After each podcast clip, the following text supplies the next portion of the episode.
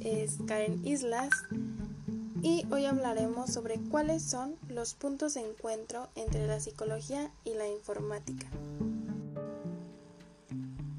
En el estudio de la psicología han surgido varias incógnitas de los fenómenos psíquicos con respecto a la conducta humana y los psicólogos han utilizado varias estrategias de investigación para aproximarse lo más cercano posible de dónde surgen y cómo se procesan nuestros pensamientos y qué relación tiene con nuestra conducta. Ok, empezaré a hablar sobre la relación que existe entre la informática y la psicología. La psicología tiene varias áreas de estudio y la más cercana a la informática es la psicología cognitiva, que es la rama que se ocupa de los procesos a través de los cuales el individuo obtiene conocimiento del mundo y toma conciencia de su entorno, así como de sus resultados. El origen de la psicología cognitiva está estrechamente ligado a la historia de la psicología general. La psicología cognitiva moderna se ha formado bajo la influencia de disciplinas afines, como el tratamiento de la información, la inteligencia artificial y la ciencia del lenguaje. A continuación expondremos los puntos de encuentro entre la psicología y la informática, lo cual nos da una perspectiva más amplia de la relación que existe entre ellas con respecto al bordaje de su objeto de estudio. La psicología y la informática son dos disciplinas científicas que se centran en identificar las características particulares del tratamiento de información. La primera en el ser humano y la segunda en la construcción de una herramienta técnica que pretende emular al cerebro, el computador. La información se ha edificado conceptualmente a partir de elementos propios, los que ofrece la ciencia cognitiva vinculando aportes neurocientíficas y biologistas. Uno de los avances científicos más interesantes de la última década ha sido el nacimiento de un, de un nuevo campo de investigación de carácter intradisciplinario, al que se ha llamado ciencia cognitiva. Esta ciencia incluye las investigaciones de psicólogos, lingüistas, neurocientíficos, filósofos y científicos de la computación. Todos ellos comparten un mismo objetivo del estudio que es el sistema cognitivo.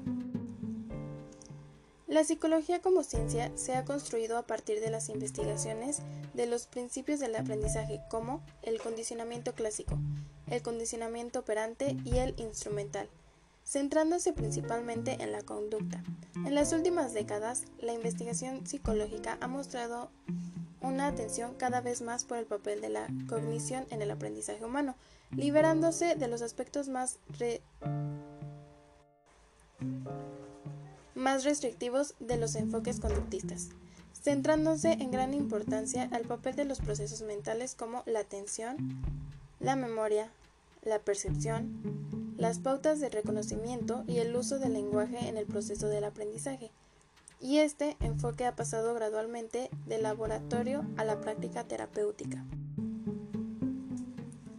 Desde el punto de vista general de la ciencia cognitiva, el interés se centra en entender el funcionamiento y naturaleza de los sistemas inteligentes, ya sea estos artificiales o humanos.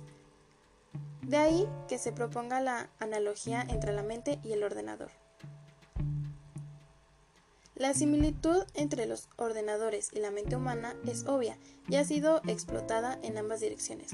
Los ingenieros electrónicos y sobre todo los técnicos de inteligencia artificial, IA, tratan de trasladar individualmente sus ideas sobre el funcionamiento mental del campo del ordenador. Por su parte, los psicólogos cognitivos toman como modelo el ordenador para plantear hipótesis psicológicas y elaborar introspección teórica. La inteligencia artificial es una rama distinguida de la informática o ciencia de la computación, es decir, de la disciplina del diseño, construcción y uso de los ordenadores o computadores. Una idea inicial de la información era almacenar, recuperar y procesar la información. Se, se trataba de ordenar la información con lo que debido parecer natural con lo que debió parecer natural hablar, hablar de ordenadores. Otra idea inicial era la la de realizar cálculos numéricos y cómo, en el Reino Unido, los computadores eran miembros de la Fuerza Armada que elaboraban tablas de cálculo para la navegación, el tiro, etc. Hablaremos un poco ahora sobre la inteligencia artificial. Se ha desarrollado como, notable, como notables éxitos y algunos fracasos, siguiendo líneas, de investigación diversas y con aplicaciones crecientes además de programas de juegos, en particular de ajedrez. Existen programas para demostraciones lógicas o matemáticas, programas de procesamiento del lenguaje natural, programas de visión computacional, programas de aprendizaje, sistemas expertos o basados en conocimientos para las más diversas tareas o programas de investigación científica. Conviene aclarar que la analogía mente-ordenador es funcional, no física. En el aspecto material o hardware, las diferencias son considerables. Las neuronas son las unidades básicas del sistema nervioso. Se trata de organismos vivos con miles de conexiones sinápticas, tridimensionales y procesos complejos bioquímicos de transmisión de señales. En los ordenadores actuales, las unidades elementales son circuitos de silencio, distribuidos bidimensionalmente y con escasas conexiones entre sí, aunque los últimos desarrollos también han explorado esta similitud. Prueba de ello son, las redes neuronales artificiales. En cambio, desde una perspectiva funcional emergente, las similitudes. La mente y el ordenador son sistemas de procesamiento de propósito general. Ambos codifican, retienen y operan con símbolos y representaciones internas. Campos de aplicación de la ciencia cognitiva. Sistemas preceptuales, sistemas procesadores de lenguaje, sistemas expertos, tutores inteligentes, etc. Otro punto de encuentro son los métodos informáticos en la psicología, considerando la función instrumental que tiene el ordenador y la informática en la psicología. Pueden encontrarse muchas aplicaciones de los ordenadores en distintos ámbitos de psicología, no solo en investigación, sino también en el contexto clínico, social, educativo. Puede decirse que, en general, cualquier proceso bien definido es susceptible de ser analizado y controlado mediante un ordenador. En mi opinión, los procesamientos de información en el cerebro humano tienen similitudes muy cercanas con la informática, ya que el computador ha sido un gran avance y un desarrollo que simula de manera muy aproximada el funcionamiento de la mente humana. Tal vez nuestro pensamiento sean fenómenos muy complejos que sean difíciles de investigar, pero lo, pero lo integrante es que pero lo intrigante es que progresivamente van surgiendo más incógnitas de la complejidad de nuestro pensamiento y de cómo representamos y procesamos lo que percibimos por medio de nuestros sentidos, teniendo todo un mecanismo a nivel interno difícil de observar. La psicología cognitiva se ha centrado en el estudio de los procesos mentales superiores para tener una visión más clara de dónde surgen nuestros pensamientos, aunque, analizando el misterio de nuestro cerebro, tenemos mecanismos muy próximos a la computación, pero todavía quedan muchas dudas ya que nuestras funciones mentales son tan complejas, difíciles de descubrir en su totalidad. La ciencia cognitiva se ha encargado de manera progresiva sobre, el sobre las funciones cognitivas y están logrando investigar de manera compleja los procesos mentales superiores. La cibernética y la inteligencia artificial son simulaciones valiosas que nos permiten tener una mejor idea de cómo son los mecanismos y procesos por el cual pensamos, percibimos y razonamos. Hay que tener en cuenta que, los que las computadoras son máquinas incapaces de sentir y percibir, mientras que el ser humano posee una globalidad de funciones que ninguna máquina puede igualar.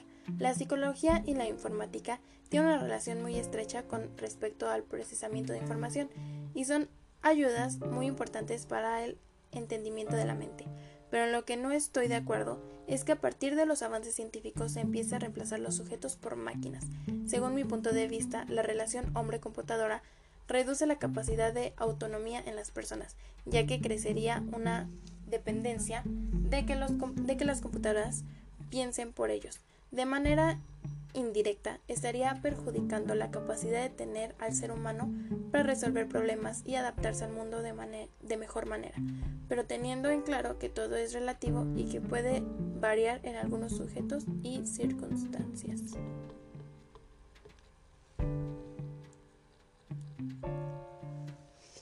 Ok, bueno, eso es todo del artículo. Bien, ¿Qué es lo que pienso yo al respecto de este artículo? Creo que todo lo que dice es muy cierto, ya que principalmente el humano creó las computadoras, los navegadores y todo lo que tiene que ver con la tecnología para facilitarnos nuestra existencia, para facilitarnos la vida, las tareas y todo lo que pues tengamos que hacer. Básicamente pues es una herramienta que, que facilita eh, las tareas y fue pensada para eso.